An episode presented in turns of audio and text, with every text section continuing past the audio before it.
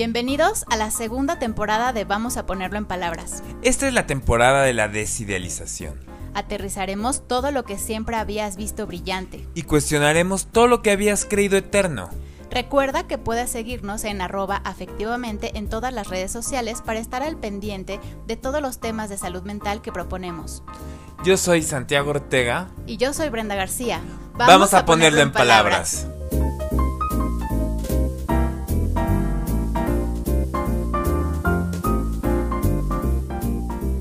Segundo intento, Brand.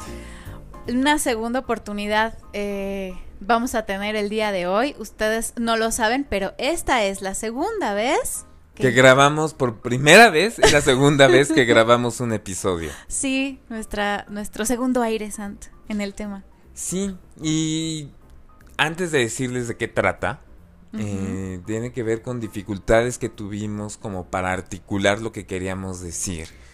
Sí. Y que al escucharlo como que no terminábamos de estar tan convencidos. Sí. Qué bueno que pasa, ¿no? Se llaman resistencias y se llama algo nos pasa con el tema de lo femenino. De lo femenino. Que, nos angustió. Que nos angustió, nos movilizó, nos causó dudas. Que eso mismo ya habla del tema, ¿no? De lo, de, de, de las cosas que hay en ese tema, que, que, claro que a todos nos mueven, que no por nada es este claro un propio de un movimiento también. Y, y por ejemplo, yo, yo soy muy claro en eso, o sea, Brenda, eh, yo decía, bueno, ¿y si este episodio, en vez de que esté Santiago, o sea, yo, invitábamos a alguien, a una mujer, porque es como para que hablemos de lo femenino que sean dos mujeres. Ajá. Entonces, en mi caso, yo creo que había un tema de miedo. Uh -huh. Y muchas veces, este, porque también cuando pensamos en lo femenino, a veces pensamos como en el movimiento feminista sí. o pensamos en esta lucha de hombres y mujeres y del tema de la igualdad. Uh -huh. Y quizá yo dije, no le quiero entrar a la polémica. Y no es que me asuste la polémica y el conflicto, a eso me dedico.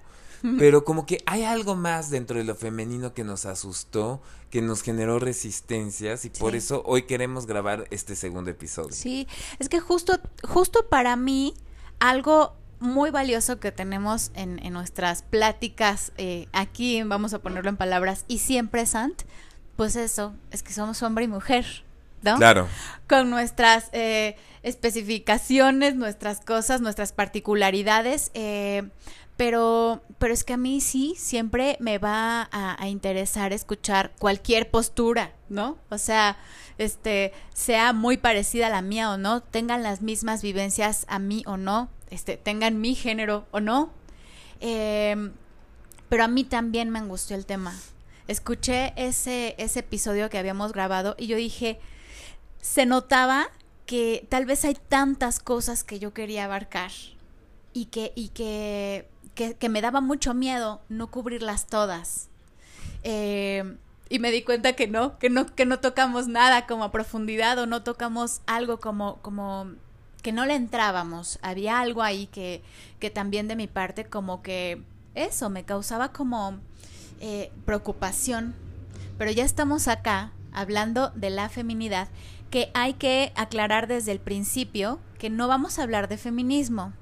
Aunque puede haber quien piense que no se pueden separar, ¿no? Exactamente. Este, pero bueno, es que eh, no vamos a hablar ni del movimiento, ni, ni la lucha, ni esta, este conflicto que hay de manera tal vez tan directa. Eh, que si los hombres deben de participar en una marcha feminista, que evidentemente vamos a estar de acuerdo con mucho de... de de este discurso, ¿no? Uh -huh. De igualdad de, en oportunidades de trabajo, etcétera. Sí. Pero nos queremos alejar un poco de esta parte que sí. yo creo, no tanto eh, el tema del feminismo, pero muchas veces nos pasó que eso fue como un estorbo para entrarle de lleno al tema sí. de lo femenino. Sí, porque eh, porque sabemos que es muy delicado y entonces como que no queríamos herir susceptibilidades, ¿no? No queríamos como, este, tal vez como, como dar pie a una confusión. Claro. Pero, pero es que justo alrededor de lo femenino hay mucha confusión. Sí, por ejemplo, ser mujer es ser femenino. Exacto, ser mujer es femenino, este, o por ejemplo, hay como esta, esta cosa muy construida en relación a esa lucha, a ese conflicto, a ese enojo, eh, que bueno, que, que, que hay Sabemos que este espacio que, que, hemos hecho Sant y yo es para hablar mucho del inconsciente, de, de esto que traemos en otro nivel. Y en esta parte, eh, lo femenino, eh, siento que, que, funciona como de otra manera tal vez, o es entendido de otra forma distinta a lo que eh, esta, esta, esta lucha tal vez como feminista tiene, que son cosas importantes, pero, pero tal vez de otro costal. Esta pregunta tan importante, Sant, que dices, ¿ser mujer es ser femenino? Y yo pienso que no. Ok. ¿No? Y, o sea, ver, yo pienso te... que no, no una mujer es igual a lo femenino. ¿Ok? ¿Y qué será lo femenino entonces, Brenda? Es que eso femenino es justo más bien tal vez como una postura femenina, como una, como un lugar de lo femenino, pero al que no todas las mujeres estamos ahí todo el tiempo y no es a lo que no es no es o sea no es un significado ser mujer es ser femenina no lo femenino entonces quiere decir que es exclusivo de ser mujer no y de hecho yo me quiero salir un poco como de este constructo de social que tenemos de lo masculino y lo femenino, ¿no? Sí, de lo rosita y lo, lo azul. Lo rosita y lo azul, que al mismo tiempo sabemos que va cambiando con este con el tiempo. Por ejemplo, las pelucas y los tacones fueron diseñados en un primer momento para hombres, sí. no para mujeres. Ah, ¿verdad? Con el tiempo eh, principalmente las mujeres han utilizado más pelucas y tacones que los hombres. O sea, yo me quiero salir como de esta construcción social de cómo fuimos aprendiendo lo que es ser hombre y ser mujer. Exacto. Para entrar a un discurso de lo inconsciente en cuanto a una posición femenina ¿Sí? Que puede estar en el hombre o en la mujer. Exacto, exacto. O sea, o incluso en lo no binario, hoy que estamos hablando, Claro. o hablando de o la población trans, etcétera, también está una cosa que llamamos la posición femenina. Claro, que, que, que habría entonces que también hacer esta diferencia, que cada vez está más en la mesa y que es algo que a mí me da ah, una felicidad y un alivio en cierta forma, ¿no? Este, lo decíamos en este episodio que, que habíamos grabado previamente.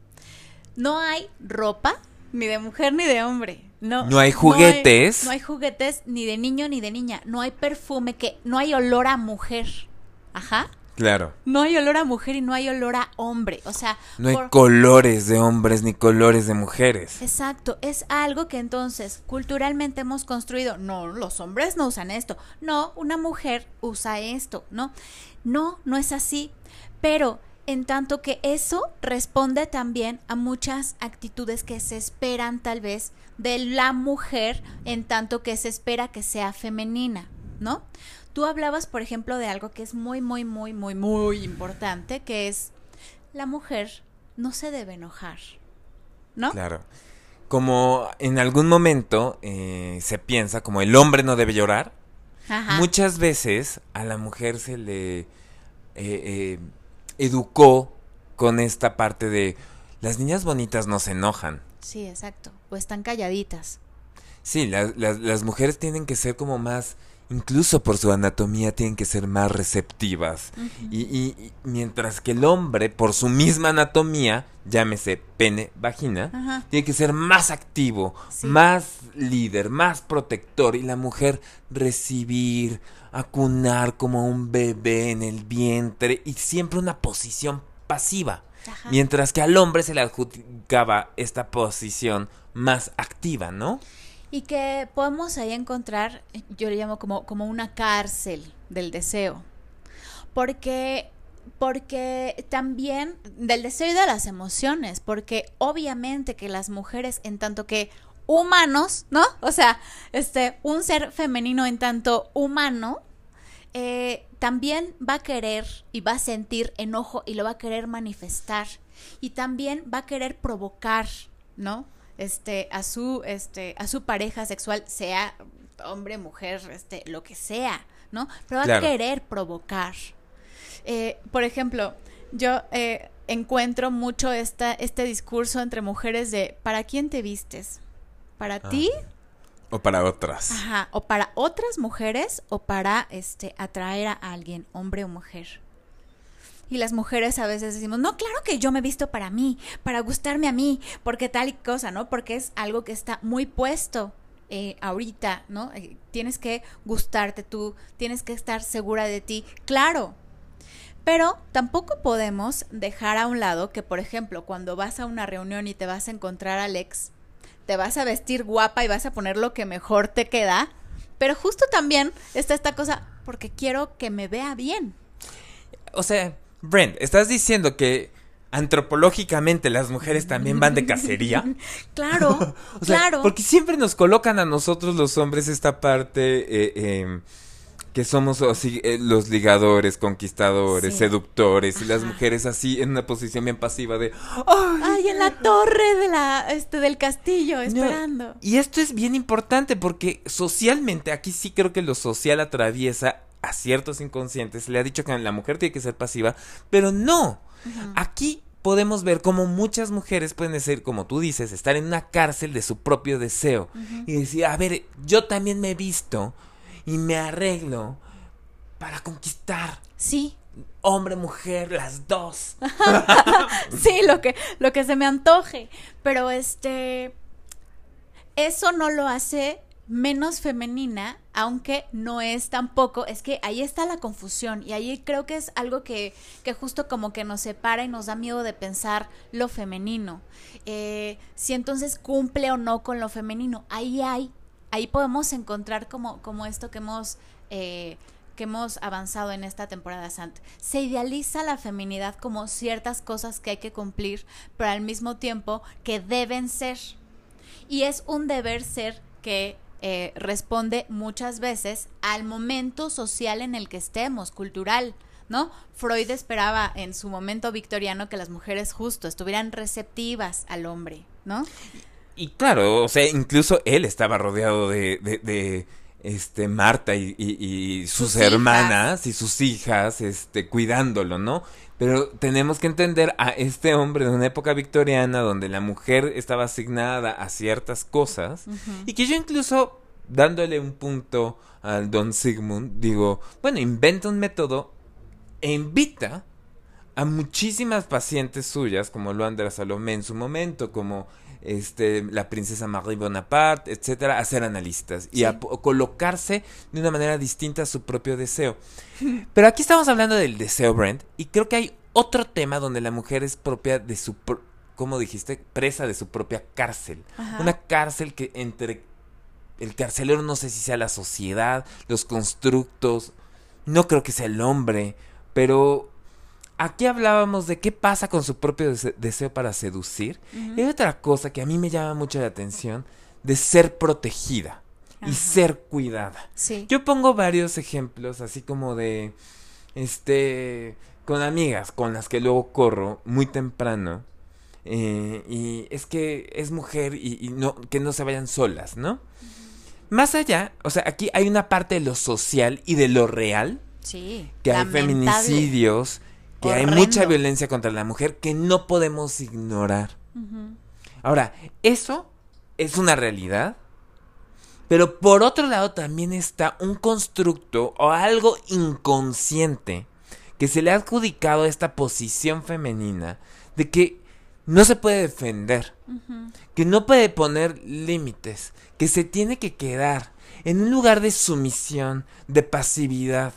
Nos asustan las mujeres eh, eh, eh, que cobran, que se defienden, que te dicen, a ver, no, güey. O sea, recuerdo en alguna conversa- eh, conversación así, puros colegas, le voy a mandar un saludo a una muy amiga querida, Judith Harders, eh, donde algunos colegas varones están hablando como entre albures del tamaño de los penes. Ajá. Y de repente ella, en su estilo francés, dice, a ver, ya van a empezar a hablar del tamaño de los penes. ¿Por qué no empezamos a hablar de las vaginas? Hay vaginas más estrechas, hay vaginas más amplias, hay vaginas más húmedas. Hablemos de las vaginas y los otros dos calladitos. Y así como la incómoda, Ajá. porque se defiende. Claro, claro. Ah, qué gran, qué gran tema. Eh, porque aparte, también estaba pensando, eh, cuando, cuando, cuando ofendemos a alguien y cómo se utiliza el, el, pene, ¿no? Con sus variantes en nombre como sea, que entonces decimos, vale, ¿no? Este, este, o sea, decimos, o vale madres, ¿no? O vale esa palabra que no voy a decir aquí porque eso sí, no lo, estaba pensando, pero dije, no, no lo voy a decir, pero vale ve, ¿no? Este, o este, o señalamos, ¿no? El dedo de en medio, este, o este tipo de cosas. O sea, como que pareciera que esta parte, ¿no? Tanto de los hombres como de las mujeres, eh, lo que hace esa distinción que amenaza entre nosotros es justo lo que utilizamos para ofender. El pene. El pene, pero también esto, ¿no? Esta de, este, si tu mamá y vale madres y no sé qué, y este, o sea, todo lo que se puede decir que la mamá, que es, eh, parecía lo que más le duele a alguien, pero lo que más se usa como para decirle una ofensa a los demás, es esta función. O sea, al hombre, le amenaza un montón que las mujeres podamos, podamos ser madres y todo, o sea, que creemos un ser humano y él todavía no pueda, ¿no? Este, pero a la mujer también es como, bueno, vale pito. Pito, ¿no? Lo que sea. Este, te enseño y esto porque al hombre justo lo que lo hace sentir angustia, este es perderlo es perderlo, es su tamaño, es lo que puede hacer con él, ¿no? O sea, como estas funciones, esto, este, a lo que podemos como reducir, este, lo, lo femenino y lo masculino, es justo lo que usamos para, para ofender al otro. Claro. ¿No? O sea... Y, y, tenemos que pensar que lo masculino y lo femenino y la posición masculina y en este caso la posición femenina va mucho más allá de un órgano. Prepárate un café, porque queremos recomendarte el libro de Mujeres que corren con los lobos de Clarisa Píncola Estés, psicoanalista junguiana que a través del análisis de cuentos va profundizando en la psique femenina, su lado salvaje y de unión con los lobos, así como los ciclos de vida, muerte, vida que hay en nuestro interior. En lo personal, el análisis del cuento de Barba Azul y La Mujer Esqueleto fueron muy reveladores, donde la autora se concentra en la fuerza femenina muchas veces reprimida. Interesante, ¿no?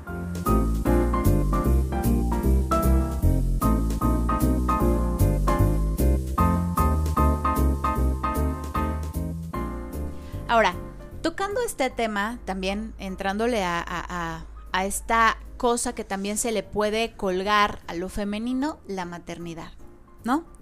Una mujer eh, se, confronta mucho a su posibilidad de ser madre, más allá de si lo quiere ser o no.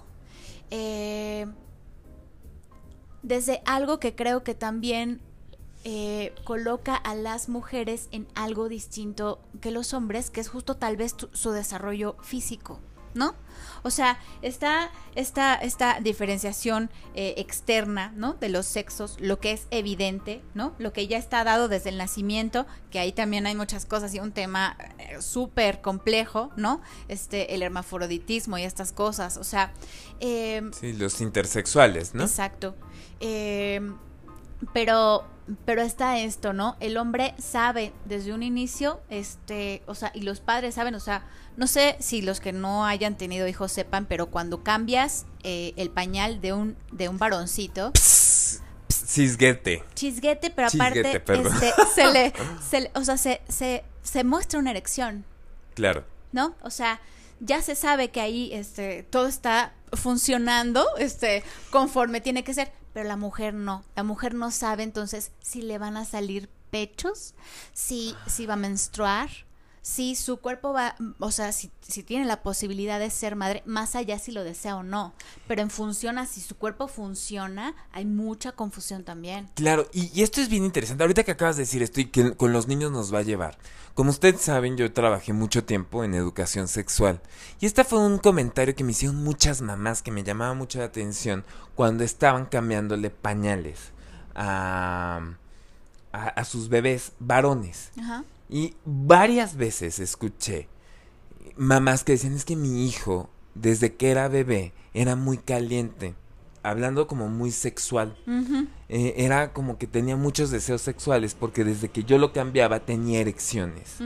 Más allá de un tema de ignorancia, porque esto yo lo vi en colegios donde incluso personas podían acceder a una a universidades, pasa por otro lado. Sí. Pasa de bueno, me llama la atención, más allá de que le depositen como el deseo sexual al hombre, ¿qué pasa con el deseo sexual de la mujer? Sí. Y al mismo tiempo, por ejemplo, a la mujer, este tema de el banear, el prohibir, si me explico, desde muy chiquitas, por ejemplo, eh, eh, el taparles los pezones en, en, la playa, ¿no? O a una nena. A una nena que no, no ha desarrollado ahora sí las glándulas mamarias, eh, se les tapa. Ahí hay algo de la construcción misma, como que a la mujer se le tiene que tapar. Y al hombre se le pone el deseo, ¿no? Porque justo, si, si una mujer, si alguien de lo femenino, de una, de, esta figura femenina, se, o sea, muestra algo en un lugar en donde no se espera. Asusta. Asusta. Agrede. Pero, pero, pero, y entonces al mismo tiempo se usa, ¿no? Porque entonces eh, lo pones en un espectacular en las revistas, este, o sea, no hay nada más básico que estas. Eh, y se cosifica. Claro, estos, estos periódicos amarillistas, ¿no? Que entonces de un lado muestran un, un, asesinato, un asesinato y al otro lado una chichona. O sea, se usa, se cosifica, se llama, ¿no? O sea. Claro. Y fíjate, fíjense qué, chistoso estamos articulando esto, porque estamos hablando cómo al hombre eh, se le muestra ciertas cosas o utiliza para el pene para agredir. La mujer tiene que tapar. Pero ahorita, por ejemplo, pensándolo como ciertas ideas que hemos adquirido de una mujer se hace plena con siendo mamá. Porque es algo que la complementa. Como si algo de ella estuviera en falta. Ajá. Esto muchas veces tiene como, como si el hombre, por tener pene, estuviera completo. Exacto. Que a eso, a eso se reduce mucho lo masculino y lo femenino. Exactamente. Y la mujer, porque no tiene pene, incluso utilizando esta terminología psicoanalítica, al estar castrada, como si el hombre no lo estuviera, para los que nos están leyendo, que también lo estamos, eh, eh, eh, se fuera a complementar, llenar, satisfacer al máximo al ser mamá. Claro. Ahora, ahí creo que, que, que, que hay que aclarar esto que acabas de decir, porque puede puede ser muy confuso. Y para muchos de ustedes va a generar muchísimas dudas. Sant, ¿cómo que estás diciendo que los hombres también están castrados? Sí, Sant tiene toda la razón. Eh, los hombres, los niños y las niñas, desde chiquititos, son simbólicamente castrados por los padres que les dicen, no, no puedes hacer. No, te toques ahí, niño cochino, se te va a caer el pajarito. y aunque, y aunque no, y aunque tengan padres que no espanten con eso, hay cosas de lo, eh, o sea, de la No puedes hacer esto. Sí, no vas a poder este ser pareja de tu mamá, niñito. No, Vete a tu cuarto. Sí, no, no eres no eres la princesita de tu papá que se va a casar contigo cuando seas grande. O, tu mamá cantándote, "Mío, ese hombre es mío." Seguimos con las canciones por siempre. Pero es que eh, justo, por ejemplo, a mí me, me, me, me, espanta un poco cuando veo en TikTok o en Instagram esta historia que, ay, que da mucha ternura. El papá que va y tiene una cita solas con su hija. o sea. Y, van por ella, como una cita romántica. Exacto, le lleva florecitas, le da como un regalo, van, cenan como si fuera su noviecita, como si el papá fuera la primer cita de esta nenita. Y las nenitas soñadas pensando, ya la hice, ¿no? O sea, ya enamoré a mi papá, ya triunfé en este tipo y se lo quité a mi mamá. Híjole, híjole, híjole. Por mil cosas por favor vayan a terapia, ¿no? vayan a análisis. Pero es que, eh, es que de fondo eh, hay algo muy grave, para mi punto de vista. Muchas cosas, pero algo particular. Si un padre tiene que tener una cita para hacerle sentir a su hija cercanía, ya estamos hablando de que hay una distancia enorme de ese padre con su hija. Más allá de todas las implicaciones simbólicas que tenga para esta nena de sentir, ya la hice, o sea, ya, ya le quité el papá a mi mamá, este, es esto, o sea, está por debajo esto. ¿Por qué un hombre tiene que tener esa cita especial con su hijita para entonces hacerla sentir especial y darle un lugar como tú eres mi hijita querida? La nena lo tendría que saber en cada juego. Exactamente. O sea, esta cercanía y este, este vínculo. Ahora estás tocando uno de los temas Freud diría la piedra crucial del psicoanálisis, y lo hemos dicho en otros episodios, y quizá no nos hemos detenido a hablar del Edipo. O sea, para no meternos tantísimo en teoría, Freud plantea cómo los niños, y esto sobre todo lo quiero hablar porque esto nos va a conectar al tema de la relación de la madre y la hija. Pero Freud plantea cómo los niños en cierto momento del desarrollo eh, van a ver a sus padres, o sea, va a haber sentimientos amorosos, sexuales, profundos, profundos hacia los dos padres, padre y madre, y sentimientos profundos en todos los seres humanos de desplazar, destruir, sacar de la jugada, matar sentimientos parricidas a los dos padres. Así de el típico niño varón de mami, yo me quiero casar contigo, corre a papá de la casa. Claro. Y sobre todo vamos a ir viendo y en este cuando hablemos de la masculinidad ya hablaremos de estas relaciones y de los daddy issues que tenemos los hombres. Sí. Pero hoy sí quiero detenerme en esta muchas veces dificultad de la relación de una madre y una hija. Sí. Y que a veces pensamos que ay, este eh, eh, está exenta de dificultades, exenta de conflictos, cuando teniendo muchas pacientes femeninas, es una relación difícil por naturaleza muchas veces. Que ese, ese es un tema súper, súper importante, Sant. O sea, si lo femenino implica un conflicto, eh, no porque sea tal cual en sí como un problema ser femenino, pero es que eh, relacionado con todo lo que se espera, dependiendo del momento cultural en el que estés, claro que confunde, ¿sí? Confunde. Y las mujeres tenemos, eh, de cierta forma, o un ser femenino tiene que entender que es parte de, sí misma el, el hacerse lugar en esa confusión. Porque aparte, no todo en esa confusión va a ser sufrimiento va a haber un descubrimiento muy valioso. Claro. El, surgir como un, como un sujeto que entonces se reconoce como deseable, ¿no? Como yo quiero que me deseen. Y deseante. exacto, pero al mismo tiempo yo deseo. Pero entre esas cosas va a estar como el, mi abuela dice que esto no está bien, pero entonces mi mamá me ha dicho que espera esto de mí, que no está bien, que tal, que porque estoy gorda, que porque estoy flaca, que porque no tengo novio, que no, que los hombres no, que no importan, o sea... Y mil discursos de los cuales va a estar atravesado de lo que debe ser ser hombre y de lo que debe ser ser mujer sobre todo, ¿no? Incluso con lo que empezamos, que dijimos que no íbamos a hablar, de la lucha feminista, también cómo se va colocando. Pero tienes toda la razón, y eso está en el episodio 1 de la temporada 1, que nosotros decíamos, o sea, de invitar a perdernos. Sí. Y creo que parte de los análisis, eh, sobre todo, yo lo pienso mucho con pacientes mujeres. Sí. También con los hombres, pero es, es, es distinto, es a perderse, a confundirse muchísimo, a ver lo que esperan de mí, lo que yo espero, el ser amada, pero el también amar, e, el, colocarse en esta posición activa y el colocarse en esta posición pasiva, y de repente confundirse y aguantar la confusión. Sí, que eso, eso, vaya que es, que es difícil. O sea, decirle a alguien, aguanta la confusión, ¿no? Este, éntrale la confusión, pregúntale, o sea, como que no, pregúntale y pregúntate, eh, y ponte eh, cada vez que puedas en una situación en la que haya, haya que cuestionar, porque eso quiere decir que justo puedes construir Claro. Si ya estás, que, que aparte, en el, en el episodio de masculinidad eh, lo abarcaremos, los hombres la tienen difícil porque justo pareciera que ya están construidos desde un lugar inamovible. Y eso también es una pesadilla. es un pesar durísimo. ¿No? Durísimo. Y mientras los hombres pareciera que entonces ya se sabe lo que quiere un hombre, ya se sabe lo que tiene que tener.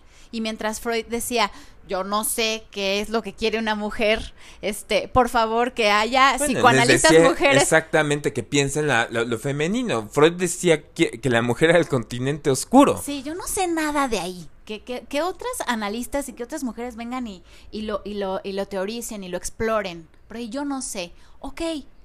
Pero entonces, eh, nosotras eh, hemos hecho tal vez como de esa confusión y de esa duda algo muy denso, muy de sufrimiento, cuando en realidad es la oportunidad también de, Claro. de formular y de explorar y de construirnos cada una como nosotras querramos. Y, y de asumirse. O sea, de posicionarse como mujer. Sí. Entonces, este, y, y que es, no, no es, no es trabajo fácil. No.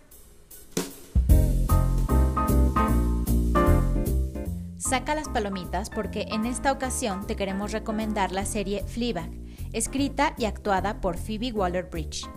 Esta comedia dramática multigalardonada muestra de manera muy particular los diferentes panoramas y conflictos que acompañan a las mujeres por medio de personajes con diferentes edades y circunstancias bastante interesantes. Es una joya que seguramente disfrutarás y te hará sentir y reflexionar muchísimo. Interesante, ¿no? Vamos a ponerlo en palabras.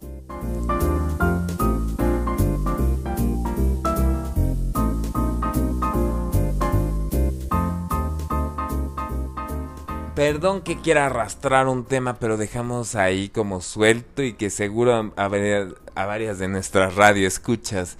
Eh, eh, eh, ¿Por qué es tan difícil la relación de una mujer con su madre?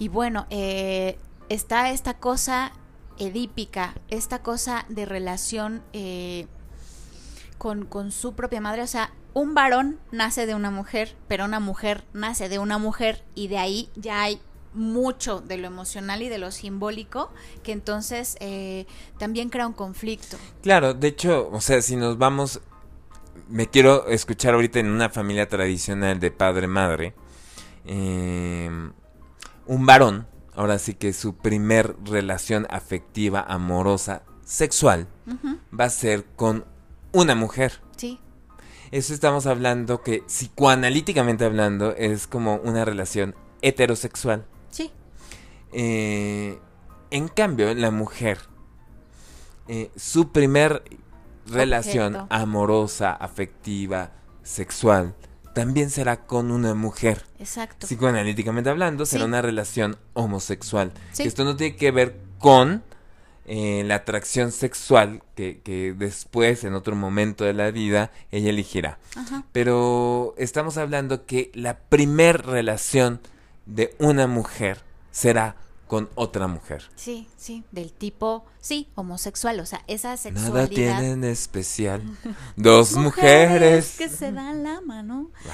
Pero eh, eso, que, que, que, que una mujer, eh, que, que, que la madre, y, y- y- y poniendo todos los panoramas posibles en la cabeza, ¿no? Aunque se vaya la mamá biológica o algo así, ese primer objeto que ya lo hemos hablado, que es idealizado forzosamente, que es la madre, o sea, ese cuerpo de mujer, ¿no?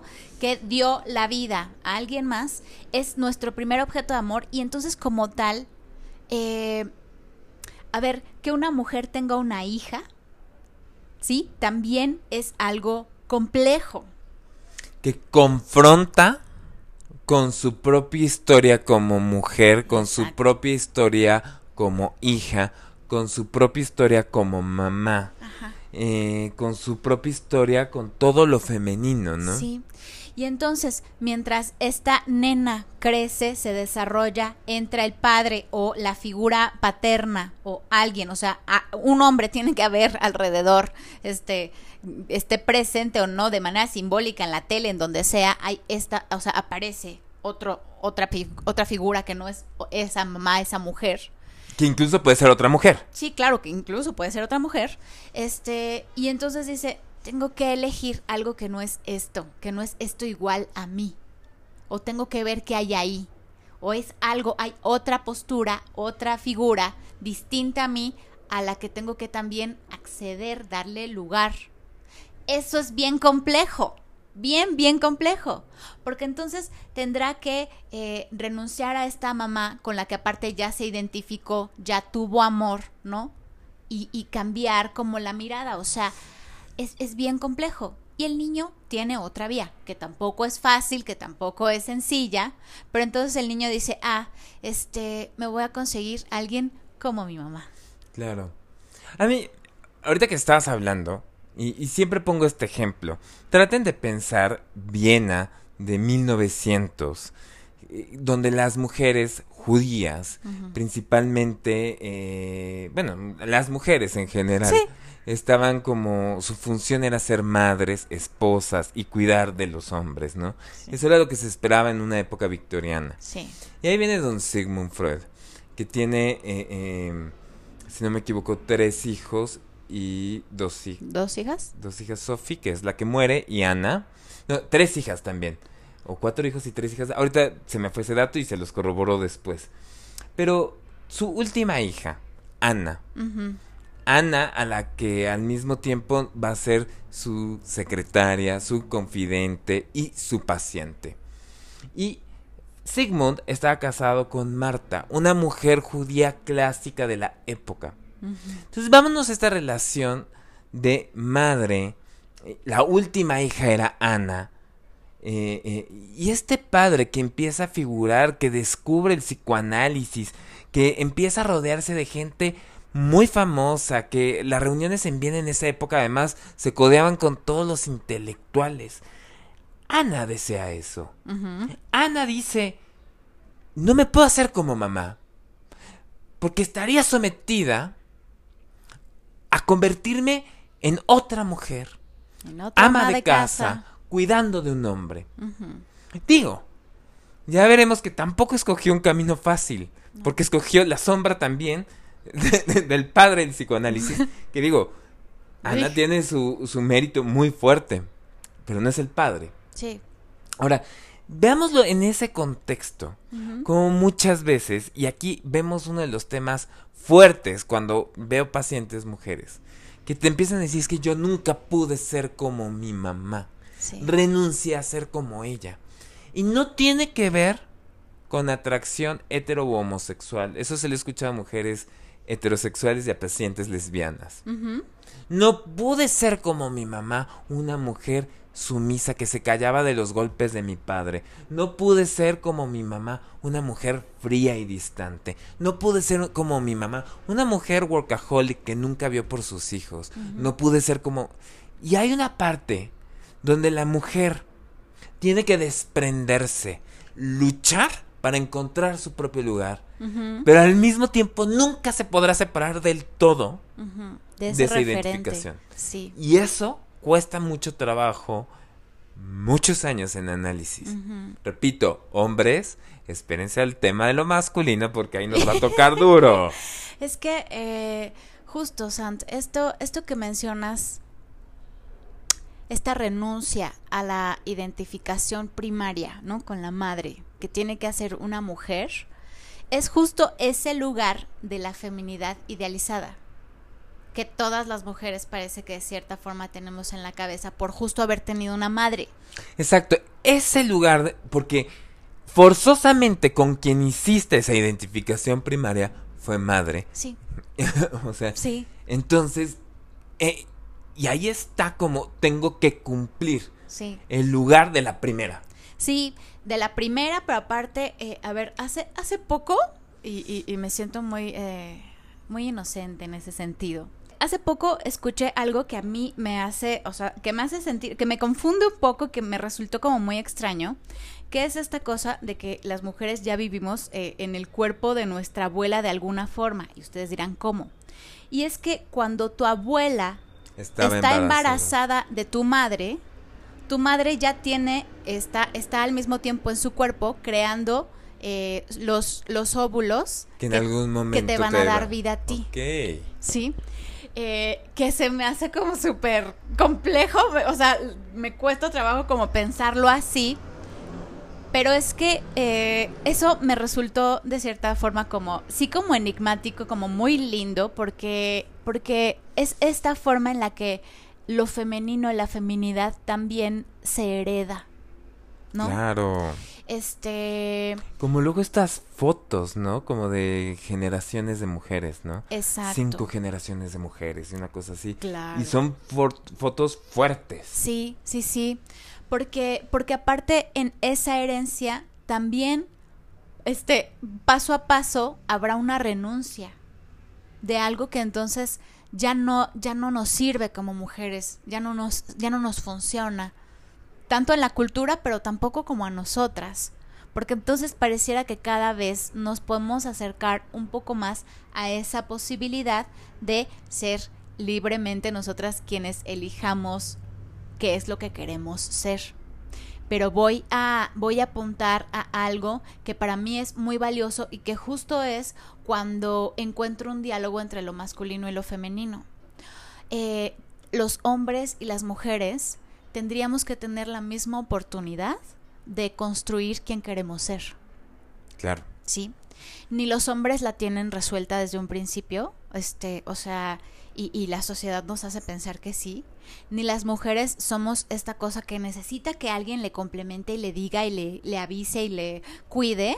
Este tiene la posibilidad de algo más. Hace poquito, poniéndome farandulera, veía este a Katy Perry, ¿no? Que acaba de ser mamá. Bueno, a mí me encanta. Sí, yo también, soy fan. Pero decía que entonces le decían, bueno, vas a tener que dejar tu carrera un, un, rato a un lado para ser mamá. Y ella decía, pues no, justo afortunadamente estoy en un momento en el que puedo hacerlo todo, porque soy una mujer y tal, tal, tal, y entonces sale este, este discurso súper empoderado. Y yo decía, wow, sí, qué padre. Pero por otro punto yo decía, qué duro, porque entonces en esa, en esa aspiración de que entonces las mujeres lo podemos hacer todo, de cierta forma estamos eh, acercándonos a esto que se espera de lo masculino, que lo tenga todo resuelto y que lo pueda todo. Y, y que al mismo tiempo, qué bueno que tocas eso, porque a mí no me acuerdo qué profesor en la licenciatura nos decía que una de las principales características de la parte psicopatológica tiene que ver con la rigidez de pensamiento. Y que lo que puede hacer el psicoanálisis es flexibilizar. Uh -huh. Flexibilizar esquemas mentales, flexibilizar eh, pensamientos, flexibilizar incluso nuestra percepción de nuestra propia historia, etc. Y una de las cosas que creo que sí tenemos que flexibilizar es esto pensar y hablar de lo masculino y lo femenino tiene que ver con flexibilizar un poco. Esta cosa que eh, eh, ahorita tú acabas de decir con Katy Perry, me lleva a pensar, es que sí, que para que la mujer renuncie, el hombre tiene que. Si me explico, en sí. dado caso, yo como esposo de Katy Perry, ay sí. Ay sí, Orlando. este. Bloom. Ajá. Este. En, en, otro universo. En paralelo. otro universo, claro. Te Ay, estoy poniendo el cuerno. Pero, bueno, con ella este, te dejo. con ella cedo. Pero tengo que hacer. Tengo que cumplir. Tengo que ser el proveedor. Tengo que hacer siempre. No puedo fallar en este rol paterno masculino que es cansado y es frustrante. Sí. Y yo ahí sí nada más voy haciendo el tráiler de la película que vamos a hablar en el episodio de masculinidad. No saben las depresiones de los hombres cuando Las se están ansiedades. jubilando, cuando los corren del trabajo, cuando no llegaron al porcentaje de ventas y todo eso, se van para abajo, porque es una manera casi casi, eh, yo lo digo entre chiste y broma, de les cortan el pilín se sienten menos hombres, se sienten incompletos, no están satisfaciendo esas expectativas. Ahí está otro, otro ejemplo de castración. Ahí está otro ejemplo de castración. Y que, eh, eh, eh, repito, nadie se exenta de eso. Sí. Y el hacer, el repensar, repensar lo masculino, repensar lo femenino, Sí. nos flexibiliza en estos expectativas, en estos estándares, en estas idealizaciones que tenemos y nos hace a cuestionarnos. Claro. Y yo me quedo pensando en esto de lo femenino y a todas y todos los que nos están escuchando. O sea, es tú como estás construyendo y has construido tu ser mujer. Sí, sí, sí. Tu ser mujer compartes masculinas y femeninas. Y va para el hombre. Claro. ¿Cómo construyes, o sea, tu ser con lo masculino y con lo femenino? Sí, sí, sí. Que cohabita. Y, y qué, qué rico, ¿no? Sí. O sea, ahorita que tú decías Katy Perry y Orlando Bloom, yo dije, ay, ¿por qué no los dos? ¿Sí me explico? Claro, claro. Eh, es que esto, ¿no? O sea, tal vez idealizar lo, lo, lo femenino es pensar que entonces lo tiene que hacer todo. Tiene que, ¿no? Lo puede, ¿no? Lo puede todo. La mujer lo puede todo, puede tener un hijo, entonces puede este dirigir una empresa, puede este tener una casa impecable, puede tener una pareja este modelo del año, este puede tener todo el dinero que quiera. Claro que lo puede, ¿no? Claro que lo puede. O sea, como Pero- de derecho incluso, claro que está... sí, claro. claro. Ni hombres ni mujeres pueden todo. Pero, ajá, o sea, no, no, no tienes que hacer todo lo que puedes hacer. ¿Sí? Y O por sea, otro lado- Porque ahí justo te vas a meter en otra cárcel. Lo tengo que hacer todo porque Claro. puedo. Pues no. Y qué, qué, qué chistoso, estamos llegando a otro tema que afecta a hombres y mujeres, repito, que es la castración. No tienes que. Ajá. Y por otro lado, claro, no sé cómo decirlo. Yo quiero que las mujeres tengan todos los derechos. Pero ni hombres ni mujeres podemos todo. Sí, sí, sí, sí. O sea, digamos como que en posibilidades, claro, que estén abiertas las posibilidades para ambos. Pero no porque puedas hacer todo, lo tienes que hacer. Esa obligación, esa, esa cosa eh, que no nos estamos dando cuenta que viene ahí, este, como, como sumado a esa, a esa posibilidad, a esa eh, igualdad de capacidades, es que, que, que justo nos llenamos de neurosis porque entonces tengo que ser, y tengo que ser la mejor, y tengo que poder hacer todo lo que quiera hacer porque, porque ahí está, ¿no? O sea, este, es, es, es querer comerme todas las charolitas. Porque soy mujer. No, o sea, pero. es porque como querer comerme todas las charolitas que me ofrecen en el súper porque me lo ofrecen, pues no. es muy cansado ese lugar. No tienes que. Exacto. Y otra palabra que quiero añadir al vocabulario, que era lo que venía diciendo. O sea, no tienes que. Y. Ay, sí. No puedes todo. Sí, no lo puedes todo. que renunciar todos Sí, a algo. sí, Siempre renunciamos y nos duele porque es perder algo. sí. Eso es lo que Freud entiende por castración. Sí, no que si tienes, entonces este está mal que tengas No, vagina o que el niño tenga pene. Tiene que ver No. con asume que no puedes todo. Exacto. Y duele. Sí, sí. Darle lugar también a ese, justo, a ese dolor de reconocer que aunque lo puedas hacer, no lo tienes que hacer todo. Y eso, al mismo tiempo, te va a hacer de cierta forma libre de elegir qué de todo eso quieres, porque no vas a poder ser todo y que vivas feliz, tranquilo, pues ni que fueras robot. Y ahora, y en la renuncia también está la satisfacción. Claro, claro. Porque, ok, no puedo todo. Ajá, Que sí tengo. Claro, Y disfrútalo. claro. Disfrútalo. Y esto, repito, va para todos. Sí, Todas, todas. Este- Todos, todas, todes. que, que aparte lo voy, lo voy a, por ejemplo, a, a ejemplificar en algo, este, no es sencillo, pero algo evidente. Qué alivio cuando una mujer puede decir, no, no quiero tener hijos, Claro. ¿no? O sea, lo puede, lo puede hacer, pero qué, qué alivio también y qué tranquilidad cuando dice, pues ya exploré, ¿no? Ya anduve por muchos caminos, este, mis primas, mis amigas ya tuvieron hijos, este, tengo sobrinos, este, ya sé qué es, este, como estar eh, Y en ese decir, ambiente, lo que "Paso". demanda. Sí, y decir paso, renuncio a eso, renuncio. Y tal vez en su momento eh, habrá como, como, como un, como que elaborar tal vez esa, esa pérdida, ¿no? Así como, no, no, pero eso le da lugar a algo increíble, que es una libertad de poder elegir eh, en relación a algo que por mucho tiempo fue una obligación y que, y que castigó mucho a la mujer, no tienes Claro. que ser madre. Y que al mismo tiempo es curioso porque yo, eh, también, dependiendo de cada mujer, dependiendo de cada hombre, se tendrá que explorar algo. Muchas veces dirán eh, eh, algunos autores y sobre todo algunas mujeres u hombres, así como, ah, claro, van a, pero tarde o temprano tener que explorar la envidia a las que sí tuvieron este hijos, ¿no? Pero yo diría, sí. También hemos escuchado en el consultorio muchas mujeres que no deseaban ser mamás y que también hoy se puede hay métodos por los cuales, o sea, pues sí, se elige ser mamá o no se elige. Y la maternidad tiene que ser elegida. Sí, sí, deseada. Exacto.